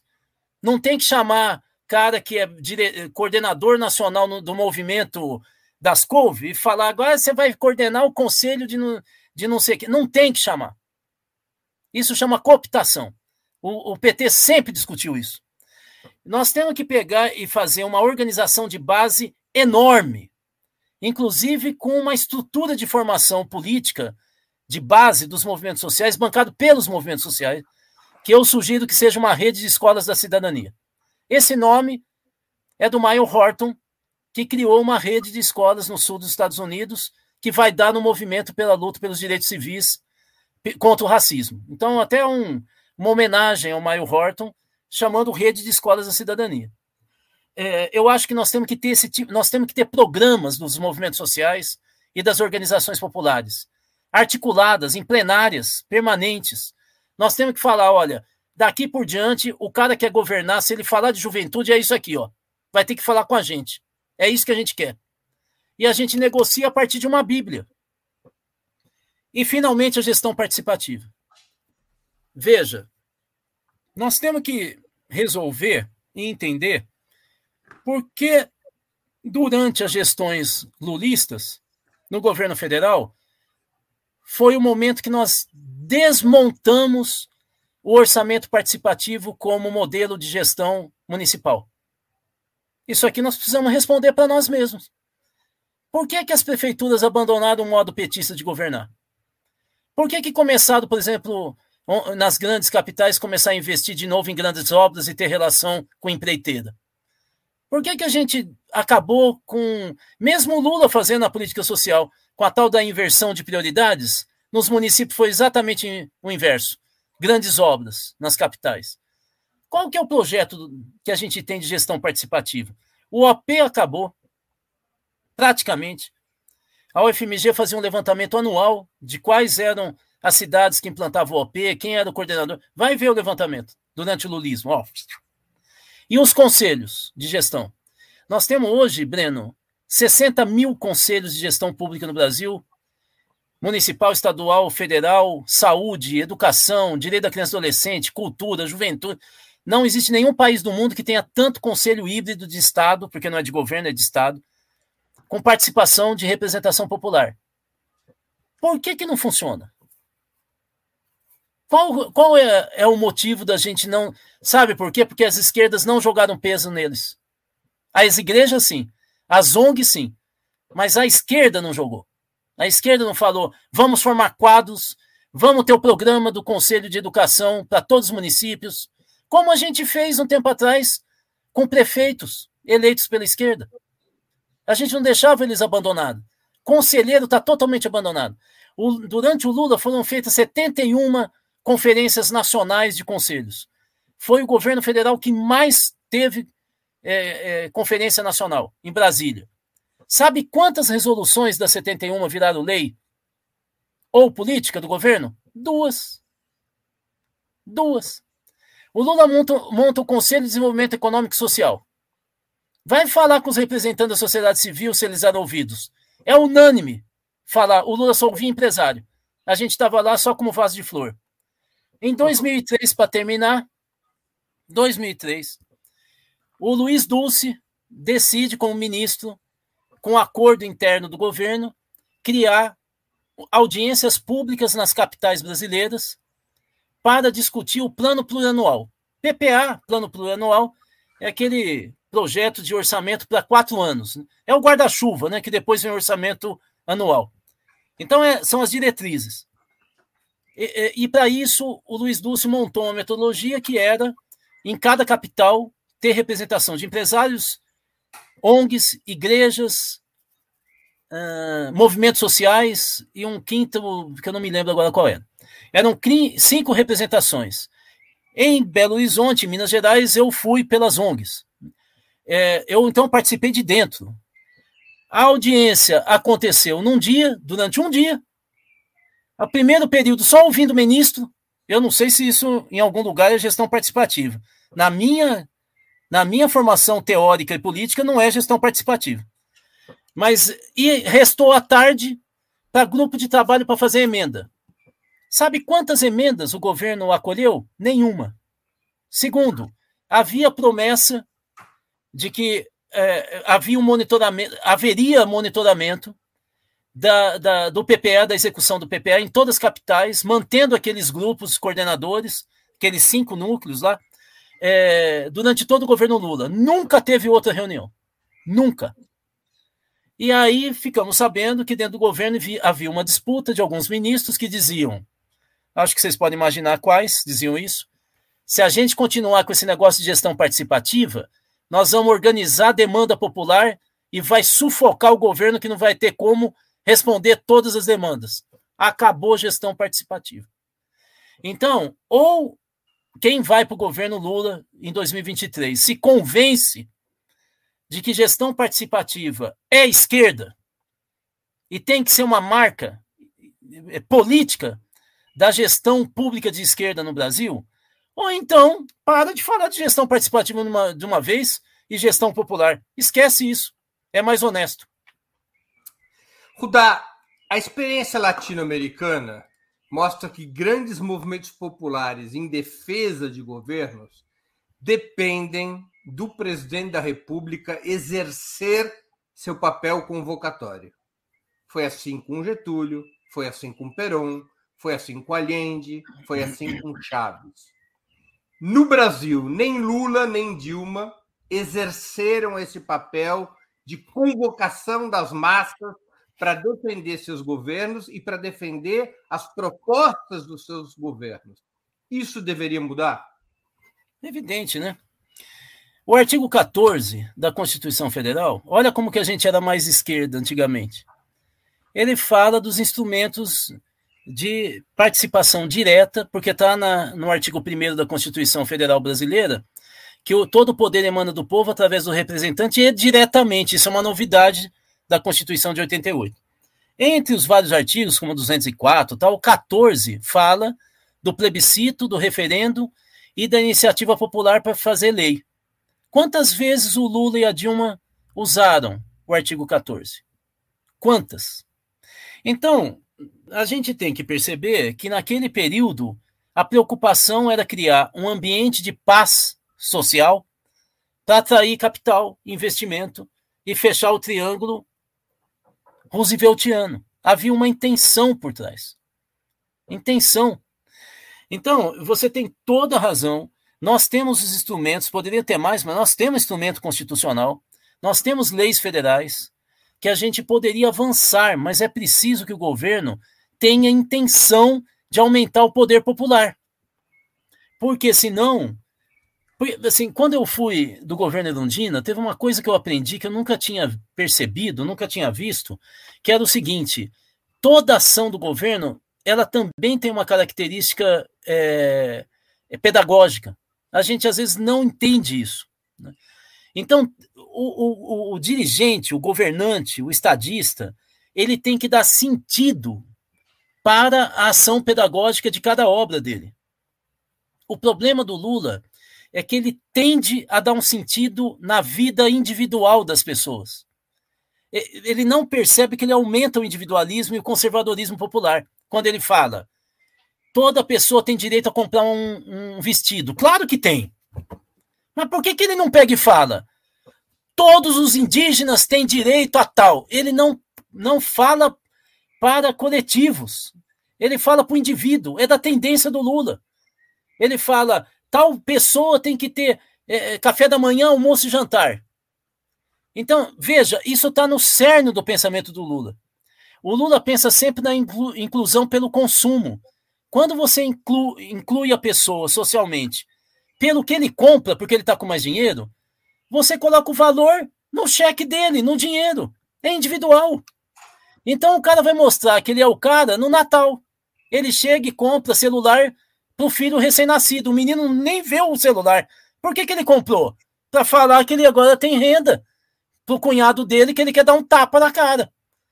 O Lula não fez a inclusão pela política, que poderia ser com acordos partidários, por, por exemplo, públicos, para o cara lá do, do bairro onde eu nasci, lá em Tupã, saber que se ele for filiado a partido, ele pode estar tá discutindo com o Lula a, a, o futuro do país, como foi o Pacto de Moncloa na Espanha. O Lula não fez a inclusão pelo direito. O direito é universal, é coletivo. O Lula fez a inclusão individual pelo dinheiro, pelo consumo.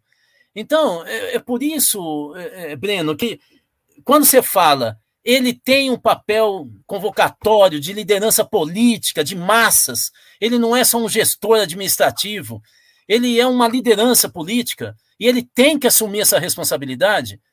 Tem por trás dessa tua fala uma percepção que você falou do Lula e da Dilma, que eles não queriam assumir esse papel. No caso do Lula é um pouco mais surpreendente, porque a vida inteira dele antes de assumir o governo, ele assumiu esse papel. E aí ele não assume no governo.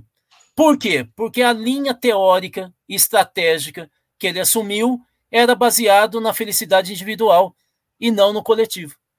Ele não criou poder popular, felicidade po popular, ele criou individual. E aí você aumenta o poder do chefão. Deixa comigo que eu faço, e não o coletivo. Uhum. Rudá, a principal crítica que se faz aos partidos de esquerda, principalmente ao PT, mas também aos sindicatos e até aos movimentos populares, é de que houve nos últimos 20 anos uma excessiva institucionalização, um afastamento das bases, deixando espaço, inclusive, para que fenômenos conservadores como as igrejas evangélicas pudessem transitar ainda com mais liberdade. Esse cenário é reversível, a teu juízo? É, mas vai ser lento a reversão, porque senão você cria muito inimigo. Né? É importante, num governo que está iniciando, você escolher os inimigos. Né? Se você brigar com todo mundo, você isola. Esse foi o problema do Collor, por exemplo. Né? E eu estava citando como que a Dilma ela só se salvou por muito tempo porque era uma presidente do PT, lulista. Mas ela foi se isolando. Quando você se isola, acabou. Veja o Temer. O Temer era antipopular, mas não estava isolado. E aí ele foi se arrastando, sangrando, mas foi até o final. É, agora o problema do, do Bolsonaro, ele está se isolando. E aí ele começa a ficar nervoso porque não deixaram ele assistir o jogo do Santos. Ele sabe o que significa isso. Não é? Tá desmoralizado. Qual clube, meu time? Pois é. Então, então, assim, ele acusou o golpe para ver como ele é burro, né? Ele tinha que ficar quieto, não ia ser notícia, ficar na dele. Não, fica nervoso. O que que eu, eu, eu, eu tenho o, o, o, como é que ele falou lá que ele tinha o, o anticorpo pro vírus. Bom, mas vamos lá. É, a questão então é, é, é qual que era o foco da tua pergunta aqui, só para eu retornar? Eu abri muito guarda-chuva. Estou com medo de. Você estava falando sobre. É possível, possível reverter esse afastamento da esquerda em relação aos territórios, esse ah, então, em relação à é, base, é, essa é, institucionalização excessiva. Então, eu acho que a questão aqui é como que eu armo, como governante, uma rede de gestão é, federalizada. Porque isso você vai ter na Venezuela, isso você vai ter na Bolívia, isso você vai ter em, em, em, no Equador. de alguma maneira você vai ter menos, mas você vai ter no Uruguai. Quer dizer, o que, que significa isso? É que você consegue pensar uma estrutura de poder descentralizada que vai do bairro até o governo central. E esse projeto Lula não tinha, ele não tinha esse desenho. É, ele tinha o desenho dos acordos da, da coalizão é, ampliada que governava, né, que era o lulismo, né, é, mas ele não tinha, a partir daí, ele tinha uma relação meio fluida com o governador. A, a versão original do Fome Zero, ela era isso. Esse era isso. Era isso. Por isso que o Frei Beto sai. Ele sai do governo escrevendo A Mosca Azul, e se não me engano, e depois Calendoscópio do Poder, mas eu não sei qual dos dois livros, ele pega e escreve o seguinte: quando o Lula decide que tirar o poder do Fome Zero das mãos dos comitês locais que aliás foi usado no PNRA do Sarney na questão da reforma agrária, e joga para as prefeituras, ali ficou claro o que ele queria. Ele não queria mais poder popular. Ele queria era articular é, com os prefeitos clientelistas do país todo. Ele, ele queria trazer todo mundo. E essa era a vontade do Lula, ele queria trazer toda a oposição para dentro do governo. Né? Como eu disse, só fica fora do governo o PSDB, o DEM e o PPS. O restante, e acho que o PSTU, o restante está tudo dentro do governo. É tudo dentro do governo. Então, assim, era essa a intenção. Então, o Lula não tinha uma lógica. Veja, o caso, por exemplo, de Cuba, que a gente fala de mais, estuda de menos. Né? A estrutura de Cuba é uma estrutura de participação de bairro, de quarteirão. Os caras discutem lá com o ministro, com o deputado, lá no bairro, pô. Claro que na medida que ele vai chegando aos postos é, mais centrais e do topo da hierarquia política da, é, do governo cubano, você vai tendo eleição indireta, muito parecido com os Estados Unidos, por sinal. Mas é uma estrutura federativa. E essa estrutura federativa dá um poder é, para o cidadão que, se alguém ameaça aquela ilha, em cinco segundos está todo mundo saindo na rua com arma. Então, assim, essa estrutura que o Brizola pensou, o Lula não tem na cabeça, porque não é da formação dele. Se você for pegar o Lula quando era líder sindical, metalúrgico, você vai ver que teve uma discussão antes dele virar presidente do PT para fundir os sindicatos do APC. Que, que o Lula falava desde aquela época lá? Ele dizia o seguinte: pode até juntar, mas esse negócio de você ter várias cabeças é, num, num colegiado não funciona, tem que ter um presidente. O Lula tem essa visão presidencialista, é dele, é da cultura dele. O pior é que ele deixa super claro essas coisas e tem gente que não quer acreditar. Né? É igual a campanha do Obama. O Obama falava, eu sou liberal, falava, não, não é não. Ele vai defender os ticanos, vai defender o pessoal lá. Não defendeu, pô. O cara era de direita, não era de esquerda. Então, assim, é, às vezes a gente não quer ouvir o que a pessoa está falando com franqueza. Né? E aí não é para a gente ficar chincalhando, é para saber qual é o limite. A gente sabendo qual é o limite, a gente se posiciona melhor. Não, não fica como bucha de canhão, nem com massa de manobra. Então, é, eu acho que é fundamental, mas não está isso na cabeça do Lula. Porque para ter poder popular, você tem que ter uma estrutura federativa de poder organizada de baixo a cima. Tem que ter. Pessoal, vou de novo pedir que contribuam com super chat, super stick. Nós estamos chegando ao final do programa, mas ainda dá tempo para o pessoal contribuir, ou virando assinante solidário do Opera Mundi, ou fazendo uma assinatura, no, ou se tornando membro pagante do canal de Opera Mundi no YouTube, ou fazendo super sticker ou super chat, ou contribuindo com o Pix. A nossa chave é apoie@operamundi.com.br. Para nós é fundamental essa contribuição. Por menor que seja a contribuição que você possa fazer, ela será muito bem-vinda. Quero aproveitar para agradecer com as várias pessoas que contribuíram durante essa nossa entrevista, com super chat, com super sticker, se tornando membro pagante do canal do Opera Mundi no YouTube, ou fazendo uma assinatura solidária, ou contribuindo com o Pix. Não dá nem para citar o nome das pessoas, porque foram, foi realmente um número grande de pessoas que contribuiu. Peço, inclusive, desculpas por hoje não poder ter lido nenhuma pergunta, dada, dado o ritmo da conversa. É, Rudá, nós estamos chegando no fim mesmo. E eu vou te fazer duas perguntas que eu sempre faço aos nossos convidados. É, a primeira, qual livro você gostaria de sugerir aos nossos espectadores? A segunda, qual filme ou série poderia indicar a quem nos acompanha? Bom, para série, eu recomendaria, porque eu estou acabando de assistir Billion. É, Billion? Eu tô, Billion, Billion. Aí, esse aí é genial, porque mostra como que são as armadilhas e as ações ardilosas dos grandes, grandes em termos de volume de dinheiro, né? empresários, no caso dos Estados Unidos, e como que se enredam com, com promotoria, juiz, o, o sistema judiciário. É uma coisa fantástica. É, não, não é aquela acidez é, do House of Cards, mas a gente sai desse filme menos ingênuo. Né? Qual plataforma, Rudá? Hã? Em qual plataforma? Na, eu estou assistindo a Netflix, Netflix, não sei se tem outro, né? Uhum. Mas o, o, o, eu queria aproveitar aqui um ganchinho para até responder algumas questões aqui. Uma questão específica que tem a ver com o Billions, que é, é a história da, de que o Lula fortaleceu as instituições. Ó, esquerda não fica com essa visão neutra com instituição, viu? Não é porque você fortalece a instituição que ela vai ficar falando, ai Lula, obrigado, agora nós não vamos mais te prender, nós não vamos ter mais. Ministério Público brasileiro tem 77% constituído por homens brancos ricos. A esquerda, ricos. A esquerda deveria enfraquecer as instituições. É, é isso. É que não é esquerda, virou liberal. E acha que isso é esquerda. Porque isso é discurso liberal, que fica aprendendo na faculdade de direito.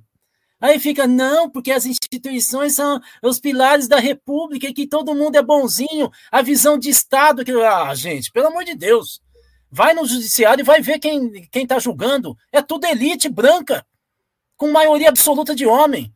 E, e, Ministério Público, acabei de falar, é de família rica que eles vêm. Vamos começar a ter um pouquinho, ser de esquerda, vai? Bom, então o bilhão é isso. Livro, ih, Cacildo, eu, ó, eu, eu vou falar aqui, vou falar de dois, vai. É porque eu, eu sou ansioso, acho que o pessoal percebeu eu leio três livros ao mesmo tempo. Não é que eu acabo os três ao mesmo Eu vou lendo assim para. Eu estou lendo do Eric Fromm, por causa do livro né, que eu estou escrevendo. Anatomia da Destrutividade Humana. É um é pouco para a gente entender o bolsonarismo, por que, que ele articula com. Isso, ótimo. Com as massas. Né? E o outro livro é um da literatura é, é, africana, né? é, que é esse aqui. Sonhos em Tempo de Guerra. Aí joia. Genial, genial. É, muito bonito, muito bonito, muito bonito esse texto, muito é, é, o que eu posso sugerir. Muito legal. Rudá, eu queria agradecer muitíssimo pelo teu tempo e por essa conversa tão interessante, tão elucidativa. Obrigado pela oportunidade que você deu aos nossos espectadores e a mim mesmo. Não, eu que agradeço. Quero dizer, Breno, que primeiro você sabe, eu estou aqui à disposição quando achar que a gente pode bater um papo entre Santista e corintiano italianado. E dizer que eu vi um monte de perguntas, eu juro que eu fiquei lendo aqui ó, é, as perguntas, mas realmente a gente estava tentando construir uma imagem né, dos desafios, e eu sabia que se eu eu acho que é isso que o Breno pensou. Se eu lesse, tinha muita pergunta legal aqui, alguns me xingando. É, é, é, aquela história, você falou mal do Lula, da Dilma, isso aí eu tô acostumado, né? Mas você sabe que a, a Dilma, sim, mas o Lula, não, ele não fica tão irritado com crítica, né? Desde que ele tire um sarro na tua cara, aí ele sai feliz, né? Então, assim, é, é, eu estou aqui à disposição, gostaria muito de uma hora estar tá respondendo as questões de vocês aí. Uma boa semana para a gente e que, pelo menos eh, nos próximos anos, a gente seja um pouquinho mais esquerda. Nós estamos muito à direita, vamos um pouquinho mais para a esquerda. Eu prometo para vocês que não vai ter torcicola. Obrigado, gente. Obrigado. Obrigado, Rudá. Encerramos assim mais uma edição do programa 20 Minutos. Voltaremos a nos ver amanhã, terça-feira, 11 de outubro, 12 de outubro, às 11 horas da manhã, com mais uma edição do programa 20 Minutos História. O tema: Julgamento de Nuremberg. No dia 16 de outubro de 1946, há 75 anos, eram enforcados 10 altos dirigentes nazistas, condenados pelo Tribunal Internacional de Nuremberg apenas 15 dias antes, no dia 1 de outubro de 1946. Doze outros processos por crimes de guerra seriam conduzidos por essa mesma corte até 1949, mas já sob o comando exclusivo dos Estados Unidos. A história de como os nazistas foram punidos por seus crimes de guerra é a exposição que eu farei amanhã às 11 horas da manhã no canal de Ópera Mundi no YouTube. Até lá, obrigado pela audiência de hoje e um grande abraço. Para assistir novamente esse programa e a outras edições dos programas 20 Minutos, se inscreva no canal do Ópera Mundi no YouTube. Curta e compartilhe nossos vídeos. Deixe seus comentários. O jornalismo de Ópera Mundi é mantido com o seu apoio. Faça uma assinatura solidária em www.operamundi.com.br. Com um pequeno valor mensal, você nos ajuda no desenvolvimento de um jornalismo independente e de qualidade. Obrigado pela audiência e até a próxima.